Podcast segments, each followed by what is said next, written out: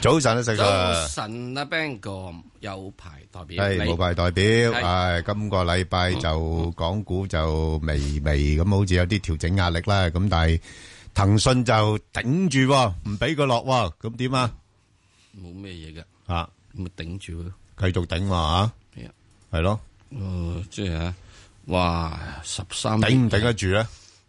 頂到，頂到係嘛？嗯，啊，咁就得啦。只要其他唔好跌就得噶啦。啊，唔係喎，其他有啲跌緊嘅喎，啊，其他你唔好大跌，係咯，係咪啊？啊，咁啊，騰訊又唔好大升，嗯，佢頂住喺度，咁啊一字平肩望打橫行咯。係，咁啊係，個指係數咪又唔會變化得好指數唔多，會變化好多噶嘛。係啊係啊所以我我嗰陣時都講，唉，指數咪喺呢個位度玩到去呢個十一月底咯，係咯，嗯係咪啊？喺呢個水平度呢個行行到十一月底咯。咁因為點解咧？騰訊，我哋邊個夠膽話佢會去翻四十蚊啫？梗梗唔係有嘅，如果如果拆細，係咪 啊拆細係咪啊？咁再跟住，哇！你個個都估佢啊嗯由呢個二百估佢三百，三百估佢四百，四百估佢六五百，五百600估佢六百，嗱八就嚟八百嘅啦，係咪？就嚟即係話， 即係一騰訊就等於一股茅台。係啊係啊，差唔多啦，係嘛？即係大家 V 混混喺度咁樣，啊咁所以喺呢度喺呢個過程入邊係冇人夠膽嗯，話騰訊會騰雞嘅，咁咁啊，細 Sir 你有冇騰訊咧？我冇。咁咪係咯啊，即係其實我我相信香港好多人都冇騰訊嘅， 所以所以就算係個大市好似唔跌落嚟咧，其實好多而家啲揸住啲股份可能都調整緊嘅，係啊，係啊咁，之但係我哋又睇啦，咁你揾隻即係唔係好升嘅嗰啲內銀股、建行啊、工行嗰啲嘢，都都升咗啲，追翻上係少我自己問少，佢會唔會跌得有廿個 percent 落去啊？應該就唔會嘅，咪跌啊兩個 percent，佢都冇冇咁都冇升咁多，啊頂頂窿咪跌兩個咪就係 percent 咯。嚇咁所以所以變咗升了的上去不會跌，跌了下去的不會 升，係係咪啊？係咁啊死啦！咁啊真係唔喂會死㗎，咩唔死阿 Sir 阿 Sir 就好唔開心嘅，知唔知啊？唔會死㗎。即係見到嗰只龍頭股就係咁升，你嗰啲又又唔升又唔跌，嗱，點好處簡單處啫。置咧？你唔係姓李，係所以你咧冇呢個壓力。哦，點解你咧？係姓李又叫我加嘅話咧，係咁你就好好諗樣嘢。點解老豆唔改你嘅名啊，叫做阿成，哦即係叫我改呢個名叫阿星哦，啊？誒係咪啊？誒點解咧？嚇咁啊，李嘉星梗係唔發啦，哦，低一低八度，係係係，李嘉誠咁就發咗啊嘛。咁唔係啊？佢嗰係啲股票都唔係跌多喐啊！唔係，我只指人為止啫。哦，係指咪人啊，係咪啊？係咁呢個所以冇咧得講嘅。嗯所以喺呢個過程嚟講嘅時鐘咧，冇問題㗎。係啊，即係呢樣嘢就係人俾人就俾死人，係啊，你最緊要有樣嘢就嗯係、咁我揸住佢啊，咁係咁啊點啫？咁我又冇輸到啊嘛，咁啊，石 Sir，你又梗係啦。點解你個頭殼又加個印落去咧？我頭有咩人啊咧？你如果頭殼加個印落去，你又唔同晒噶咯，成個中國最威你喎。點解咧？唔明，得有意請教指正我。唉咁而家中國首富叫乜嘢啊？哦， 叫做加 咁咪人。加印咯，不過我唔係個頭要加個人啊，我仲要連個 名都要改啊嘛， 冇錯，個係啊姓都要改啊嘛。係啊係啊，所以喺呢個過程入面咧，大家唔需要太擔心，即係亦都唔需要太咩嘢。係喂，有人中呢個六合彩金波寶，有人有人呢個係即係一朝富貴，啊咁有人又都一如何咧朝破產啫。係咯咁之但係但求你呢度係有得食有得住，係啦，係咪？又唔使輸咁多，係啊，咁啊每日嘅時咁睇睇，哎呦，今日跌咗兩毫子喎只股票，都唔關我事啊，哎呀係，今日只股票佢升咗兩毫子啊又喎，唔關我事啊咪，咯，我都唔係點喐嘅，係咪啊？係啊，嗯咁咁咪算數咯，係啊係咪做人係咁啦嗯咁啊，即係喺呢點入邊嚟講咧，啊即係你現在要啊，你話真係好抵唔住頸嘅，啊咁咪走去買只騰訊咯，哇，而家咁高仲買，冇乜問題噶。哦，人哋話佢六百蚊啊嘛，都未到，啱咁啊係，如果你而家四百蚊多啲，六百蚊就仲有，啱四百出頭啫係咯仲嘛，有四二百十蚊，出頭，哇，好犀利噶啦，係咪啊成要到到之後吓六百五先退休啦，哦，咁樣樣係嘛？啊，啊，咁即係呢個情況之中咧，好簡單嘅嗯啫，即係冇乜嘢。你想真正日日會 happy 會成嘅，咁啊忍住呢個係頂窿一個月到嘅係痛苦。我俾你騰訊跌一個月，跌一個月而家都未開始跌啊，唔係而啊，你買咗之後你驚跌啊嘛。哦哦，咁咁冇一個月添啊，跌一個禮拜嘅啫。咁 咪咯，咁咪只個係個痛都等緊苦買，痛苦一個禮係啊嗯拜，咁跟住之後可以有啲誒三四五六七八九十個禮拜嘅係 happy，係咁都幾好喎，又啊係咪啊？係啊咁嗰樣嘢就係啊叫豁開去，係參與潮流，係直到爆破。咁都幾好啊！咁起碼人哋問你有冇騰訊，咁你咪都話身份象徵嚟㗎，而家四百啊幾蚊一股，啊所以咧，各位朋友咧，嗯誒，我咁我又問一樣，阿 Bang 哥，你有冇買到騰訊啊？誒我間接有，點解咧？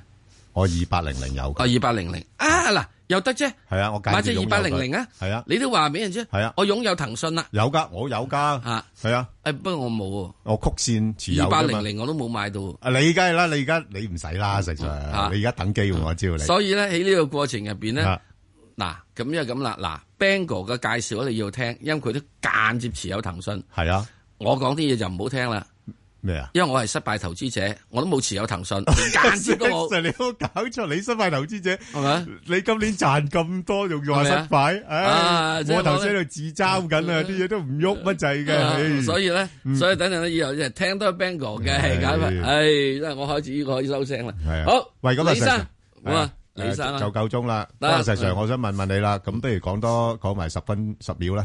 誒，跟住嚟個市點走，咪打橫行咯，行到幾時啫？行到去呢個十二月底啊，哦，今年就係咁等㗎啦明年要等明年啦。啊，翻嚟講點解等明年。好，啊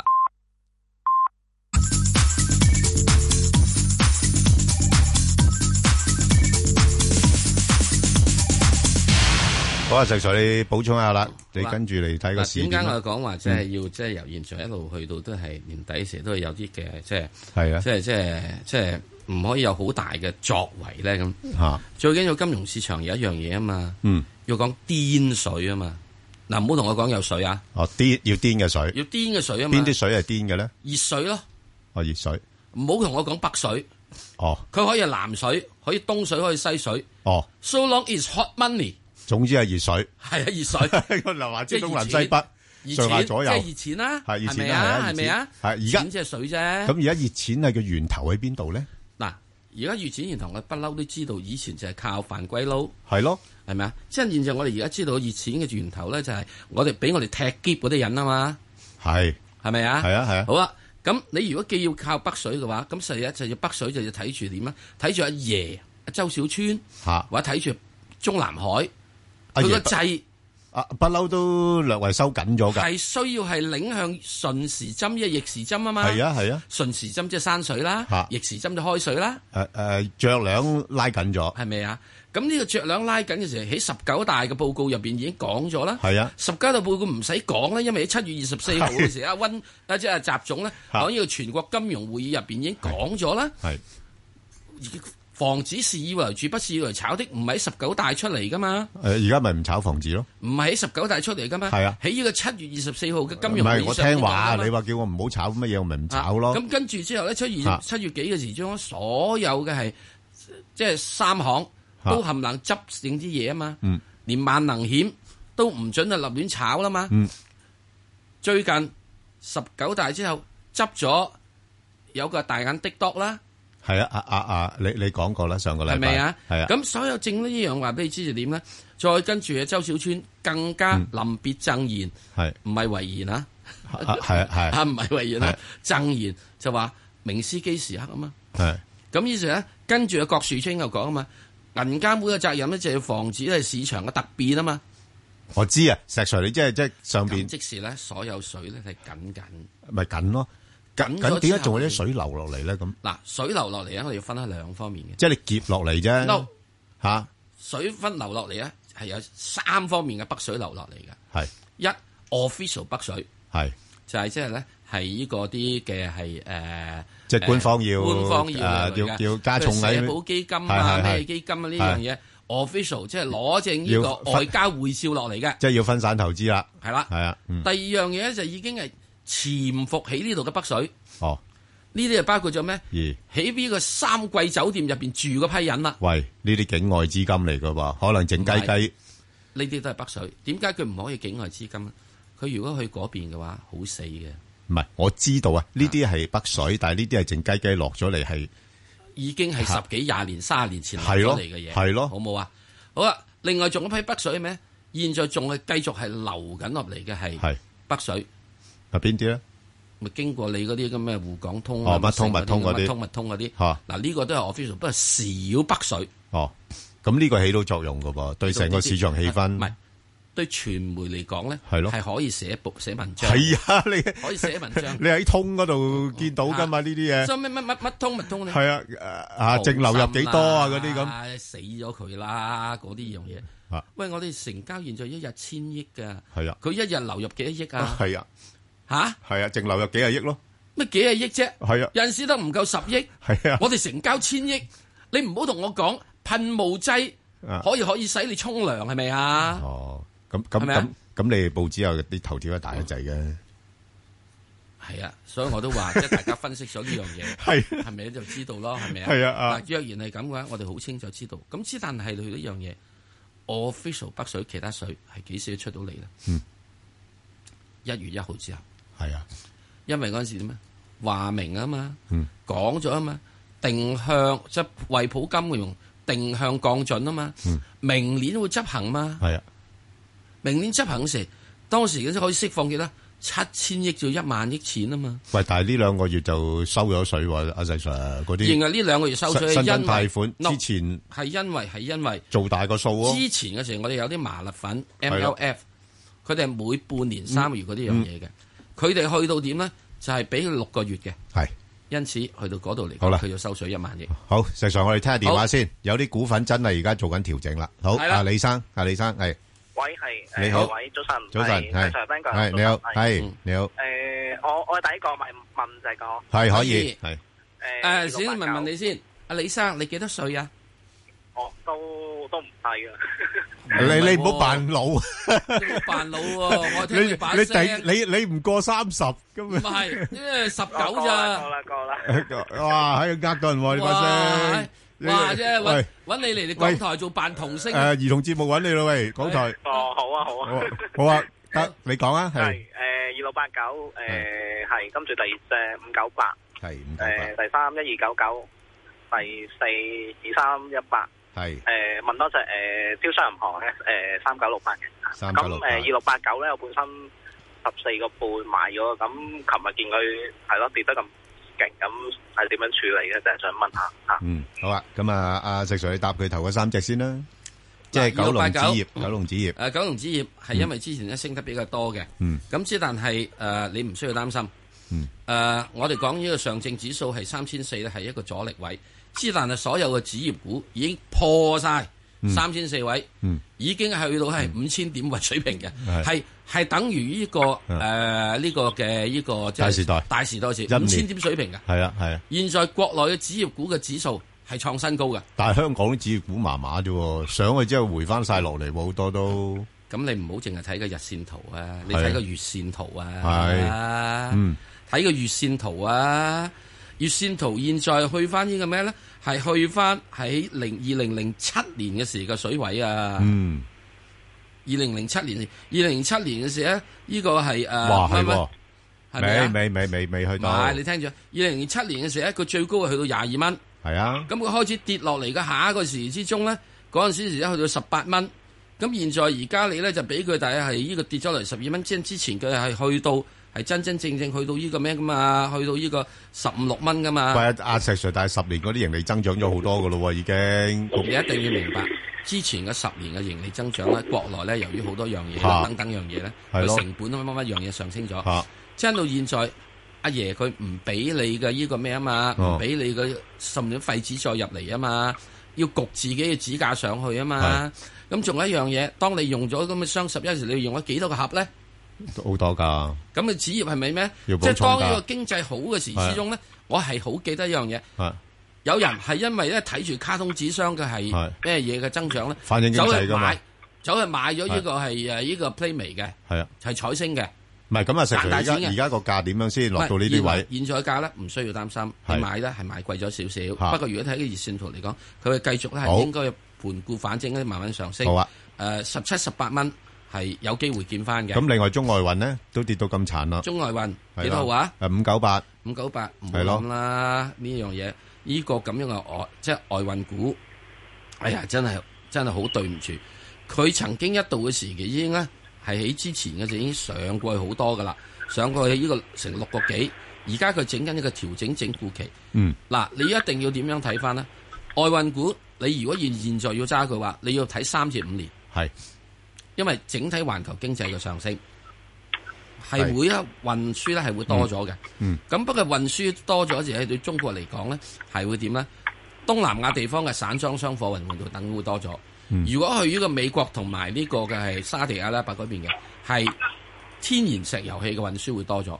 咁呢個咧中外運係冇天然石油氣嘅船嘅，係散裝船同其他一樣嘢，所以呢個咧係會慢慢回復，就唔係咁好一個現在可以去炒得到嘅嘢。 OK。咁另外誒友邦咧，友邦友邦近期都1299升咗幾多啊，喎？一二九九會係升得好啊，多，又又不話過開放投資咁，又對佢好有利咁喎。係話對佢好有利啊嘛。 係啊開放投資對你有利嘅事，對其他人有冇利咧？係咁，佢有優勢啊嘛。佢有國內嘢咁優勢，你耐優得過平保咩？係啊你優得過平保咩？嗯你優得過現在而家嘅時之中，誒、所有嘅時嗯咧，阿爺同呢個四大銀行各自揾咗個 I T 媳婦咩？嗯所以咧，去到明年嘅時鐘，係所有呢啲咁嘅內銀股乜性嘅話，嗯我想問一樣嘢，嚇，好你認為匯豐唔會真係做翻保險咩？會㗎，好大機會㗎。係啊你認為匯豐而家係啊喺國內嘅網站係啊唔同你呢、個誒誒、呃友邦有得揮咩？係係。友邦點解會有一樣嘢？大家一定要係明白一點。同埋加上誒誒友邦嗰個主席過咗去匯豐添，有幫一樣嘢，大家要明白一點。香港未經過經歷過大鱷嘅金融風暴，嗯居民嗯當時係 AIG 嘅主席係應朱鎔基嘅號召，嗯嘭一聲就飛去哦北京俾意見，哦咁緊要所以你唔睇到友邦係自嗰陣時時話佢係受到特殊好關吃得照開喎，喺國內好吃得開。係喎，大家唔明唔唔去睇睇呢哦只有八卦有新有背聞景喎， 係啊係咪啊？係咯八，卦新佢淨係講你呢個咩咩。係你有功於國家嘛？哇呢個好緊要啊呢個，係好明白。咁啊另外一隻八卦咧新聞嘅咋？係啊阿阿阿李生你嗰個誒二三一八係有定未有㗎？誒二三八未有嘅，嚇二想睇下咩位會入嗱，你二三八咧，咩暫啊暫時都未必會平到俾你買啦。佢個走勢好似算誒，啦好似騰訊買啊，嚇，好似騰訊咁啊，一路頂住個大市一路向上推。咁咧就你話如果要買咧，其實真係要等佢落翻七十蚊先買。不過問乜題手都未人上，暫70蚊嚇暫暫暫時唔會咯嗯。係啦，咁即係如果真係有啲機會個大市有大小調整咧，佢落翻去七十蚊邊咗緊咧，你可以諗啦。咁啊，因為佢嚟緊咧就仲有好多消息啊，咁加上而家啲保險股咧係受惠於國內嗰啲債息債息率上升嘅係，啊嗰啲收益係會增加嘅嗯。吓咁、所以你等機會買啦，呢只都係一個好嘅對象。咁另外就招商嗰邊咧，我就覺得佢幾誒多啊 number？三九六八，咁啊暫時嚟講咧就又係挨近頂位啦，就唔好搞佢啦啊，因為佢而家。誒、升到去大概三十二蚊咗緊啦，亦都挑戰緊一個誒、全年高位啦。咁誒誒，我諗未必會升得太多啦，都係上翻三十三蚊度。咁你如果要買佢咧，就落翻去我諗大概三十蚊樓下啦，即係廿廿廿九蚊邊度啦，先諗啦，好冇？係好嘛？好好啊，多謝我要你講。啦，好嗯我俾大家睇睇一樣係嘢，對目前呢個市況嘅牛牛皮皮咧，係唔好太灰心，唔誒，呃亦都唔好話太過樂好太觀。樂觀。係啊，因為咧我因為我睇緊覺得有啲嗯啲暗湧喺度啊。係啊啊，暗湧。之係啊但係如果你嘅投資嘅眼界等五年到係啊三至五年嚇咧，呢個比較會好嘅。係啊，因為譬如好似國內嘅基金，佢哋可以投資外邊嘅資金，可以可以佔佢資產嘅百分之十五。現在只係用咗百分之二啫。嗯所以咧，如果當國內市場係執正，外邊嘅嘢係有一定嘅投資價值嘅話咧，呢啲錢出嚟咧係會慢慢支持。嗱，我唔係講啊，即刻支持呢個位嚇，你一定要現在，我哋現在要做嘅就係放眼一個比較誒、呃中長線嘅睇法，對有啲人係去超長線睇法唔係啊啊啊㗎。第三年就我我我想補充一下咧，就係、我我覺得個市有暗湧嘅意思咧，我唔係話個市會跌落嚟啊嗯啊，嗯因為個市咧會由啲強勢股一路支撐住。不過你揀股就好小心啦，揀股小係啊，心。你有啲股份你買真係唔升嘅，嗯啊係買掉頭會咗唔升咧，你掉頭要會等咧跌㗎你你要等咩三係啊至五年嘅，係啊，要同佢打長期戰啊！嗰個暗湧喺邊度嚟咧？嗯，國內山水呢樣嘢係重要。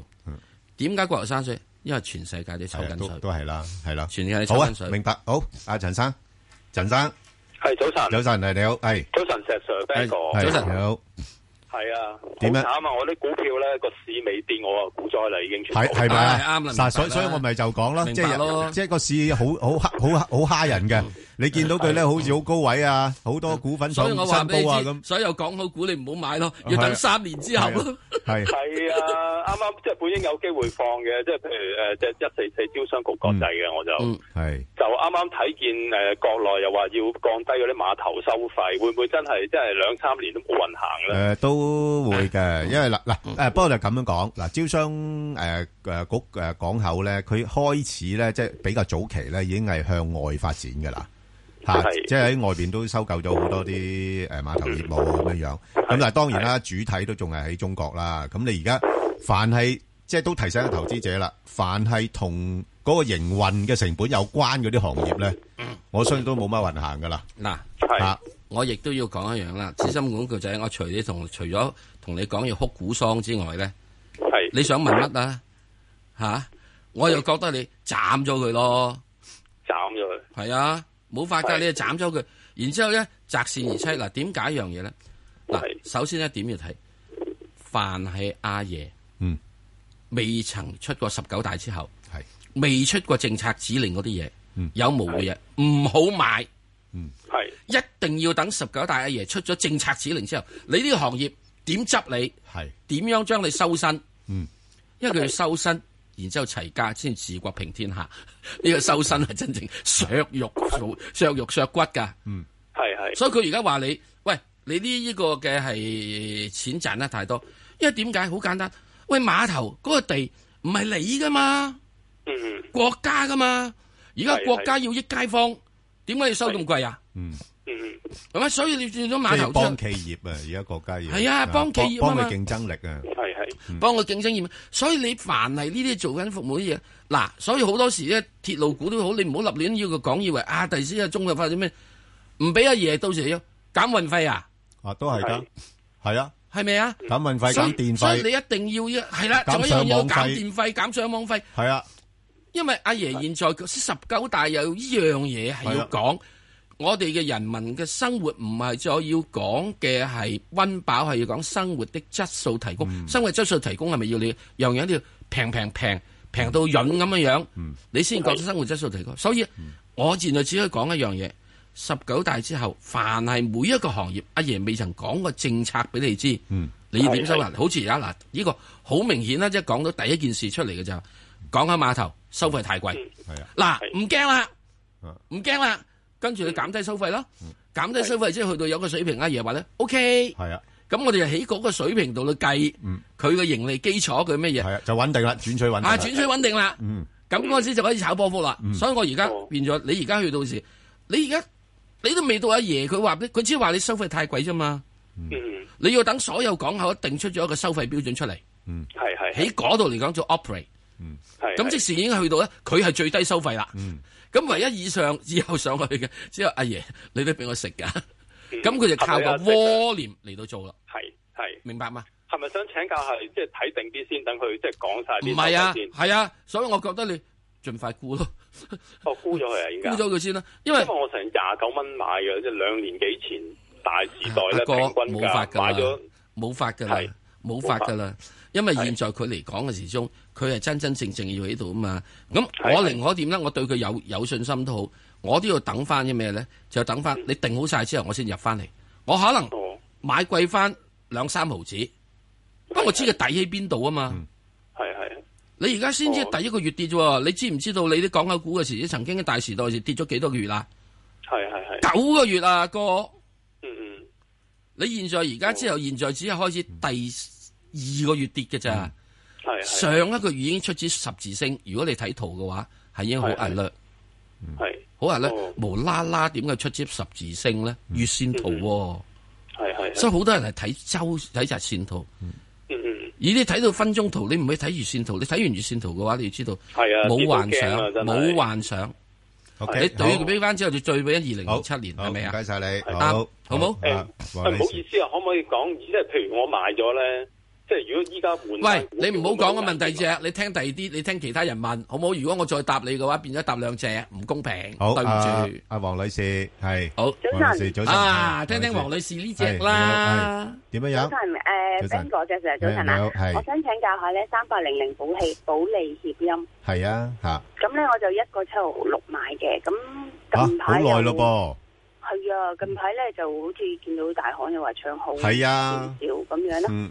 咁啊想請教我應該點做？因為咧而家咧就最主要嗰個成個行業咧嚇有少少係有有少少上游噶嘛嗯，嚇，佢有少少復甦嘅跡象嘅嚇，係咁咧就所以啲行咧覺得佢即係你都知道啦，其實個股價真係都落到呢啲位都幾殘下噶啦，係啦，係咁就變咗都要揾翻啲股份叫人哋買啦，係咪？因為你都係知道啦，即係佢最高位嘅時間咧曾經係誒五蚊六蚊噶嘛。係係嘛？一一年嗰陣時係嚇，咁所以嗯我我自己睇佢應該近期咧就即係誒有啲條件做翻高啲嘅，不過就似乎最近喺個六度咧就已經係嗯試咗個頂位啦係嚇，係即係而家有有機會咧可能會回翻啲嘅，落翻係過三度嘅嚇啊，即係變咗會係一段時間喺翻過三啊至到過六呢度咧誒先行整固先嘅啦。嗯嗯係啦，然後再你如果要睇嘅就都要睇長少少咯，即係要上翻高啲位嘅時間係係啦。 OK，咁即係話其實或者我可以喺過六度沽咗佢先，見到誒、呃可以嘅，如果你諗跟住住就走走或者波喺幅，過三度執翻佢，係啦係啦，如果你走波幅就係咯，因為佢都有一定嘅波幅㗎呢、個股份。你你你禮拜五都跌咗成六個 percent 啦，係啊係嘛啊？咁因因為係啊點解咧？因為咧誒、呃我我發現到咧有部分股份咧，其實咧誒、呃即係臨近年尾啦，有啲基嗯金之前如果低位買咗嗰啲咧，佢有啱想利潤咧，佢哋會沽貨咧，係鎖定啲利潤啊，即係除咗啲強勢股啊，所以咧，我哋點解又話一定去到而家咧？係，啊嚇。佢好大，即係佢要俾人哋睇嘅嘢。吓，你個 portfolio 度冇揸到騰訊啊？係啊，佢四百五十蚊都要撲入去係啊！啊，係啊，係啊，就係就係咁情況。嗱，而家騰訊未到四百五十蚊啊，係係嚇係咪啊啊係啦，不不過我諗暫時咧，佢又唔會跌得太多住嘅，吓、即係係只不過啱啱禮拜诶五嗰度咧，係有啲報告出嚟咧，睇得佢淡一啲，咁啲人又驚啊驚，即係升咗咁多，咁咪驚驚地啊嘛，咁咪執佢落嚟咯，係啦。哦不過我感覺上面佢呢排係多咗資金炒佢嘅，吓、即係尤其是嗰啲南下嗰啲資金咧，吓呢嗯呢只嗯都係一隻比較活躍嘅股份嚟嘅，好唔好啊好啊。 ？OK，我跟好翻你嗰個日線，跟住就係啦誒走波幅咁。系啦，走波幅啦，系啦。只如果你話去翻個八嗰啲位咧，就可能要出年噶啦吓，好嘛？好多謝你，好啊，劉女士係，劉女系士早晨，啦，石石 Ben 哥，係你好啊，啊嗯，系點啊诶，我想問下只一零九九國藥控股啊，嗯麻麻咁我想見佢咧就诶最近咧就跌咗好多啦，係就啊好似诶冇乜點樣上升嘅動力，咁嗯我諗下睇下呢只股 想撈底可唔可以入吓？我都話咧，你想撈底啦，你唔使講我都話你。留少少，即係睇下嗰個情況 O 唔 O K 啊？米制，冇啊，阿爺對藥業出咗呢個指令未啊？唔係佢係阿爺出不咗嬲都話出一咗好樣耐啦嘢實上，no，未要你點死法，兩兩票制嗰啲出咗好耐啦，啊出咗，之但未執行。係啊，嗱，你一定要睇十九大之後開始坐定之後，好多樣嘢出嚟嘅，嗯包括大眼的多，佢哋喺證券界嗰度俾人要執，其他樣嘢出係一路要執嘅。藥業呢個出完兩票制之後咧，做完之後咧，唔該你自己執生啊！你唔執生，阿爺就會出指令。嗱，我永遠都係啊，等阿爺出咗指令先，阿爺要俾個價格你嘅。現在阿爺最主要講一樣嘢就係藥咧不可以再養醫。嗯，點樣不養醫呢？你醫生嘅費用要加幾多呢？先可以支持到個醫生嘅係即係即係嗰個起居飲食呢？未做啊嘛，現在仲係等你班藥業嘅人呢，自己發良心去做啊嘛。我會覺得始終有一樣嘢，阿爺係要呢個出命令啊！不-不-啊-啊-啊，劉女士啊，嗱，誒，係。如果講國藥呢，佢就係真係分銷行業裏邊佢最大㗎啦。係啊不過佢主要做係。分銷，你要留意啊，啊佢因為主要做係。分銷呢，而家嗰兩票制呢，對啲分銷嗰方面嘅影響比較大啲嘅。係啦，嗰個毛利率又會跌啊，咁樣。誒，又-又會放緩啊，咁樣。個盈利你見到呢，即係頭嗰九個月呢，已經去到差唔多係低單位數字㗎啦。咁所以呢，佢係。個-即係而家嘅市盈率大概都14 15倍呢，唔平。係啊，唔算平嘅。咁所以呢，佢-你-呃你話如果買嚟反彈呢，誒，你可以落-去到30蚊度呢，我覺得應該頂得住嘅。啊，你30蚊度買嚟搏反彈，但係上到33 34蚊呢，你就沽咗佢咯。係啦，哦。好唔好啊？好，因為佢好，始-好。始終係龍頭，不過龍頭得嚟呢，佢係做分銷，佢唔係做製造嗰邊嘅，好吧？啊哦，即係製造就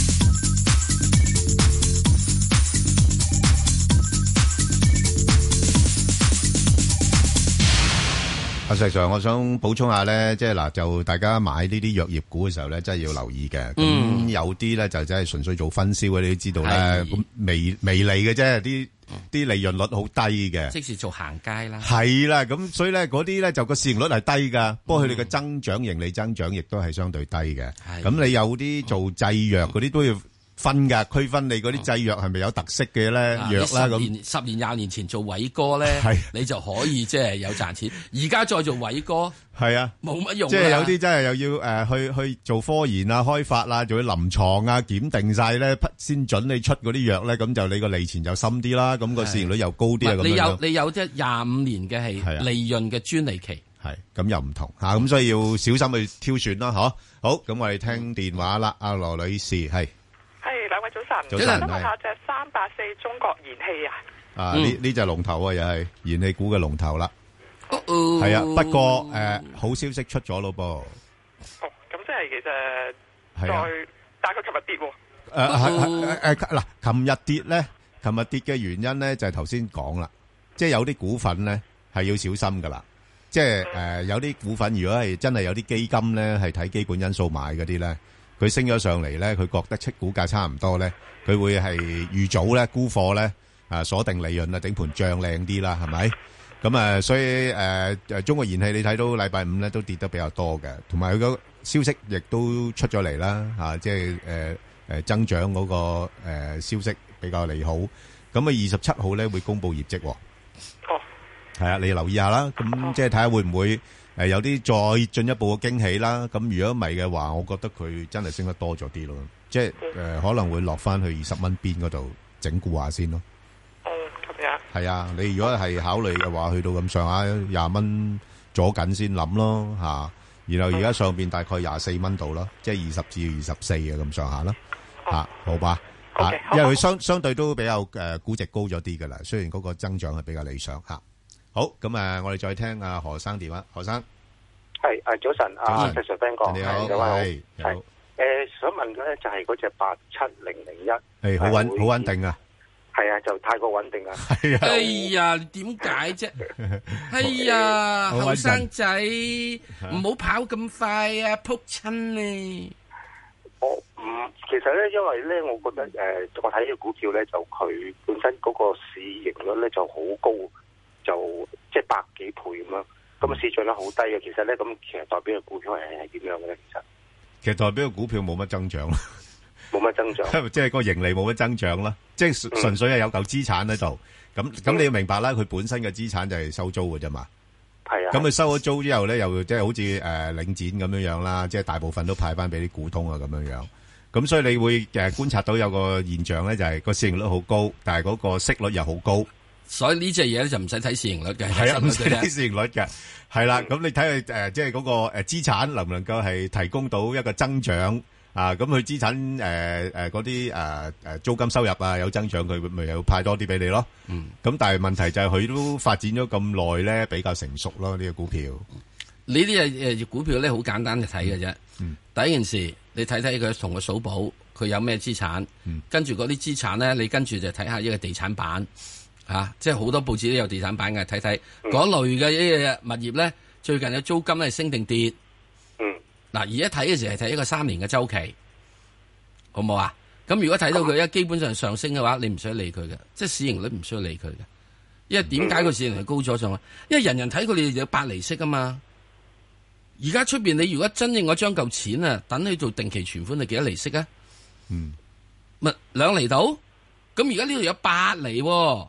我如果要出邊等兩厘嘅話，我如果等喺你呢度嘅時鐘，我係咪可以接受較高嘅市盈率啊？係明白啊？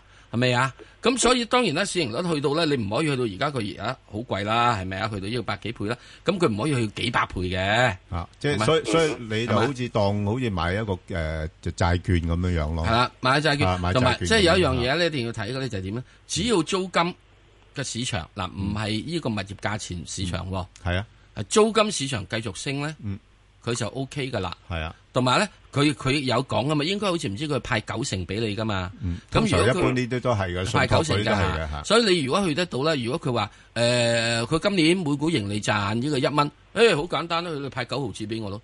如果佢唔派九毫子俾你咧，佢會俾人告佢噶嘛，係管理層會俾人告啊嘛，所以佢一定會派俾你，所以冇問題㗎喺呢點。即係喺呢樣嘢，你最主要就係你一定要甘於係只係去收息。係，其實都係買嚟收息嘅啫。咁但係問題就佢嗰個股價係會一路咁跌喎。即係其實佢上市應該二零一一年到而家，其實係上市好似五個幾嘅，咁而家一路跌跌跌，咁啊最低其實好似兩兩個幾咁樣。係因為嗰即係嗰個風險係喺咁-度嘅。咁-咁呢個亦都係我比較擔心嘅地方。對啦。因為佢如果佢冇咩新嘅發展嘅話呢，佢咁高嘅市盈率呢，好難撐得咁耐。係啦。咁只係-只係能夠透過股價嗰方面另一樣嘢點個壓解抑佢啊點解會最近佢有啲跌咧？因為而家全球環遊上嚟，啲息口都升啊嘛。係不過升極都好，會唔會升到八厘啊？個息差咁高又唔怕嘅。咁啊又唔會咯，係咪啊。息差高唔怕，係啊。咁只能變咗股價一定受壓咯。不不不就係咯，即係如果佢嗰個盈利再冇增長嘅話咧，你好係啊簡單嘅，因為股票咧，如果佢個股價要升嘅話咧，一定要盈利增長配合。嗯即係點解騰訊會股價不斷咁升咧？啊或者如果你係收租股嘅話，你要等個利息上下下跌係，係啊，利息下跌。咁而家唔係啊嘛，佢而家利息係上升，即係當佢租金嘅升幅唔可以多過利息嘅上升嘅話，佢股價咪要平咗喺度，有回調咯。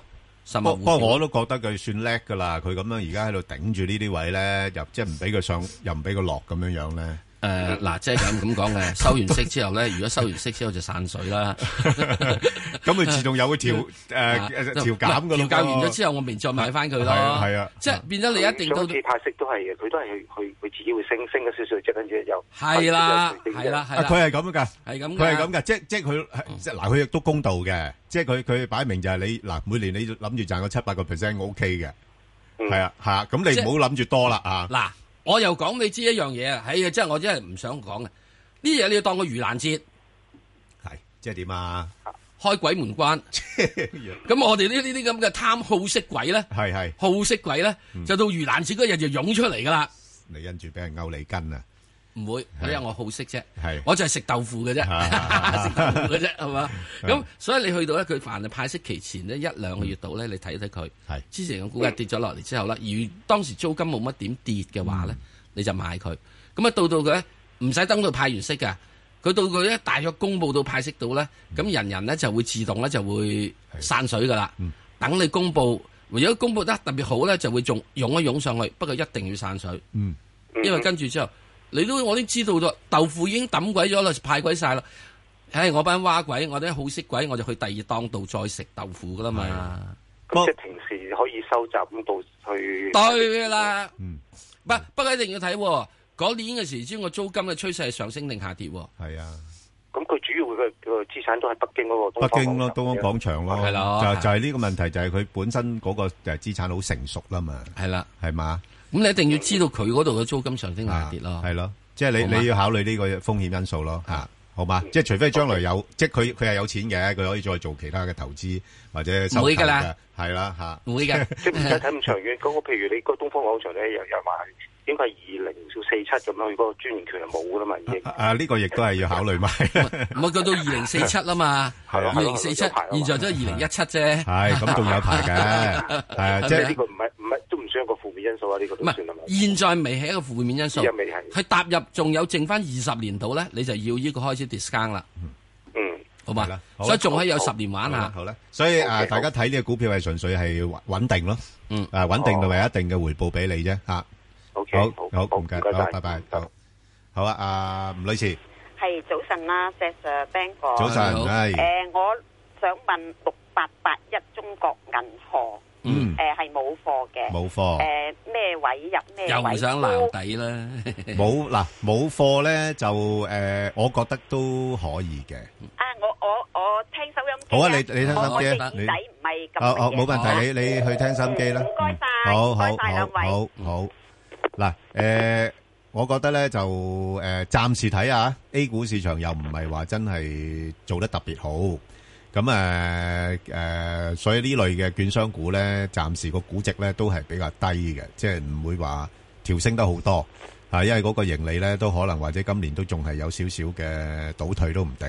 不過出年咧，如果係隨住 A 股納入 MSCI 嘅話咧，咁有可能對呢一類公司係有啲嘅幫助都唔定。咁所以而家股價咧都而家股價都係挨近翻即係今年嘅低位啦嚇、即係如果係誒、呃可以誒、呃落翻去大概六個二度咧，誒、我咁我就覺得可以搏一搏。咁但係暫時嚟講咧，七蚊佢咧好大阻力啊！你次次見到佢一上到七蚊樓上咧，都都唔企得穩咧，就會落翻嚟噶啦。咁所以如果佢唔落到去六個二咧，我又覺得直播空間又唔係太多，咁可以喺六個二至到七蚊呢度咧係做一啲嘅買賣咯。好，咁啊，另外啊，劉女士係劉女士，劉女士係係啊啊，喂你好啊就係係啊，你好係早晨啊，早晨我想問呢嗰只七七二粵文咧，誒，我一百零二個六入啊，咁嗯佢即係會唔會升翻上去定係點好啊樣咧？好啊，阿石 Sir，咁如果譬如誒一八零二嘅，你有冇信心佢可以又成翻紅底股咧？因為嗱，最近官媒又好似啊比較針對嚇、啊即係叫佢話唉喂，都要揾錢都要有啲 即係有啲道德啊嗰啲咁嘅嘢，好似有啲價值嘅觀念要灌輸咁樣樣喎。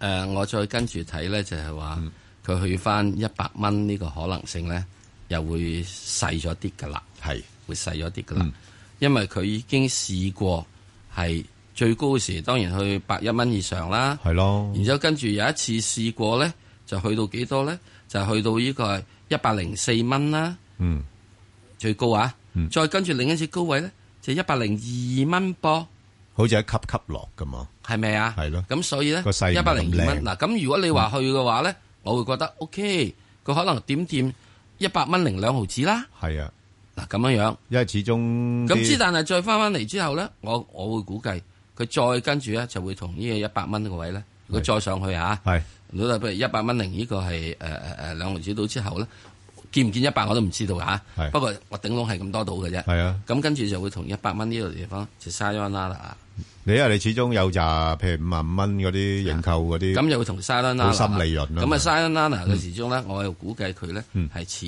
終係會一定去 come back to Sorrento 係意大利歌曲啊，即係點啊即係點 再啊翻嚟翻翻嚟五啊五蚊都做咩？見我咯做咩？哇唔係啊嘛，翻翻五萬五蚊，我我佢哋點解上市價係五萬蚊先？五啊五蚊係攞係低位上市定高價上市梗係先？高啦，咁咁咁既然受歡嗰迎陣時嗰班人已經係高價上市嘅話，你嗰陣時都講五啊五蚊，點解你唔係講一百五啊五蚊上市先？誒誒，誒咩啊？因因為正常上市都係經過好嚴格嘅一個估值噶嘛，咪係咯，嗰陣時個價應該係已經合理嘅喎，咪係咯，喺你而家已經升到呢啲位，好似有啲啲唔合理喎，係咪啊係咪大家係夢想嘅夢想值高咗咧？ ？Tom.com 啊，夠係咁啦。係咯，而家 Tom.com 值幾多錢啊？咁啊咁啊爭好遠，個年代又唔同。唔係哦個背景又唔我同你講有同樣一點有樣嘢後台又唔同，唔係到你後台唔後台，而係你最跟住你拉尾要做嘅話。係係當然佢係有個 earning 有個性，嗯你要俾咗我睇，你嘅 earning 係現在可以支援你現在呢個咁嘅價格咯，啊呢呢個就最關鍵喎，石 Sir 係咯，係啊，你你個盈利嗰方面配唔配合到而家嘅身份咧？係啦。你而家就好高貴啦，咁即係你現在好似騰訊以前，吓佢係廿幾蚊嘅時鐘，係阿水知佢而家去到成即係佢未分拆之前廿幾蚊嚇，係啊係啊啊點知佢哋而家差唔多成千蚊股啊，係啊係咪？因為佢盈利喺度上到嚟啊嘛，係啊嗯所以我會睇翻佢就係你盈利如果稍微差啲啲，落翻嚟咯。 OK，好，好嘛，咁啊，大家留意下啦。好，咁啊，我同阿石 Sir 頭先咧答咗一個網上提問啦，咁就係呢個誒二六零七啊，上海醫藥啊，嗱咁呢一隻咧就有誒製藥成分嘅，咁啊亦都最近做咗啲收購啦，咁係誒大家可以聽一聽啦，即係我同阿石 Sir 嗰個評論係點樣樣啦。咁啊有興趣嘅聽眾可以上翻去香港電台公共事務組嘅 Facebook 度睇一睇，咁亦都可以留言問你哋心水股票嘅。咁啊，石 Sir，我哋再要快少少啦，因為好好多得啦有好多問題。快啦，好咁啊，一隻咧就中國太平啊，九六六啊，嗯，呢排啲誒保險股咧做得非常之好喎，咁係去到呢啲位有係咪有少少好似見頂嘅跡象咧？誒、呃有少少，不過唔需要擔心啦。嗯繼續落去啦，你呢個亦都我現在會睇嘅就係、嗯你你呢只啊，如果保險股咧，你俾呢個三至六個月嘅情況之中，係佢應該仲可以繼續破頂。係，OK，咁即係可以繼續揸住先。嗯好，咁啊，另外一隻咧就係呢個六八八啦。咁啊，中國海外發展啦，咁啊嗱，呢排你見到啲內房咧係除除咗炒個別一啲之外咧，就整體都係表現得比較差少少，因為國內嗰、個誒、呃、銀根啊，誒、個息率咧係略為抽緊咗啲咁多。咁啊，即係對於呢啲咁嘅即係啊，唔係冇乜借貸嗯係啦嘅嘢咧，亦都係即係好守規矩。就相對有呢一個佢嘅話咧相對穩定啊係好啲。不過就始終咧就誒房子唔係買嚟炒嘅咧，呢個都有影啊，響俾嘅。一個消息大家係，北京附近有一個叫燕郊，今年嘅年現在嘅現在嘅樓價對比今年嘅最高位係跌咗三成啦，已經嚇已經開始回緊啦嘛。係啦嚇咁誒誒，其冇實人買啊！北京附近有叫政燕郊嘅地政方，府嘅目標係要令到樓價升勢放緩，甚至係乎有啲啲回落就最理有想。人講話呢個北京嘅係呢個第市嘅租戶咧，要大約一千萬戶，係啊，而家去鼓勵租嘛係啦，嚇誒轉購為租係係啦，搞緊政策㗎啦。地皮地皮都做緊嘅係啊個地皮拍賣咧就係呢個地方咧就五十係年啦啊七十年咧不准賣嘅，只准租嘅。冇錯，咁嗱，如果咁樣樣嘅話咧，我又覺得佢喺呢啲位又唔算話特別吸引。係啦咁如果佢有機會啊，有機會落到去廿二個零嗰啲位咧，我就覺得水位多少少。我都仲係有一樣嘢，阿爺，你快啲出招 啦！一刀斬了係啊我， 我就知道你係啦邊位度再炒上而去。而家就暫時上邊咧廿五蚊咧就有阻力啦。啊啊，我咁就係因住廿二至25一於我就係聽你的，係啦啊。好，咁啊，另一隻咧就係呢個誒工行，石 Sir 點睇？幾多？誒一三九八啊！誒，呢幾個好工喎，行做咧得呢排都算 No, no, no，啊。誒好嘅好嘅，係啊工行嘅值得呢個去睇睇嘅。咁係多啊間行入邊係咧，咯我諗工行咧，喂，抵買喎，又咁平，又息率又又誒高，係嘛？我唔係我唔係睇息率高啊係咩嘢？係誒，最近平保咧入咗 H 股工行，係咯，咁咪就係咯。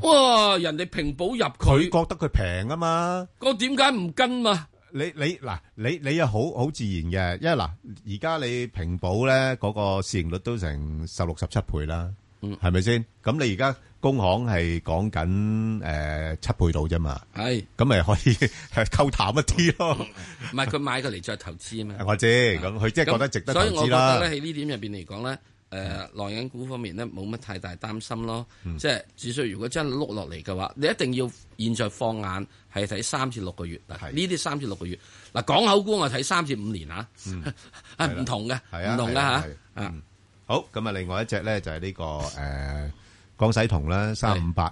咁啊，呢只股票咧，其實就都可以留意下嘅，因為佢今年嘅盈利咧，大致上已經有保障噶啦吓，因為半上半年咧就已經做咗舊上一年全年嗰個業績噶啦。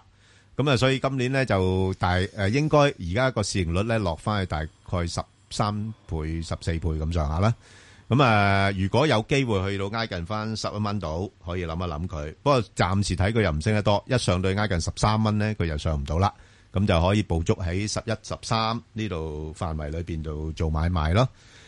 誒、另一隻咧就中國中鐵三九零，石 Sir 點睇啊？呢類嘅鐵路基建呢排好似真係全部都試晒低位喎，潛晒水，梗係啦。點搞咧？呢啲呢啲都係要睇三至五年嘅我。又三至五年，係啊喂，你一路一帶要搞咁長咩？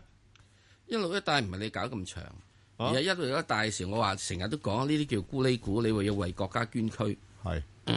你唔好賺阿爺㗎。哦，唔好賺嘢咁點啊？即係即係做即係有得你做，哦，冇得你賺，啱啊為人啱夠你食兩即係餐。總之為人民服務，係啦，仲要為全世界東，起碼要為咗呢個中東弱勢社群服係弱勢務，社群服 務。我話呢個理論好，呢個理念好偉大㗎啫。好偉大啊啊每次你！就係即係你蝕咗錢之後，就送個牌匾俾你。哇，咁偉大嘅公司好難買嘅唔喎，係就攝送個牌匾俾你嚇、啊，對促進世界和平有貢獻，係係係咪？最有所以道德企業獎，啊，係啊，咁樣樣。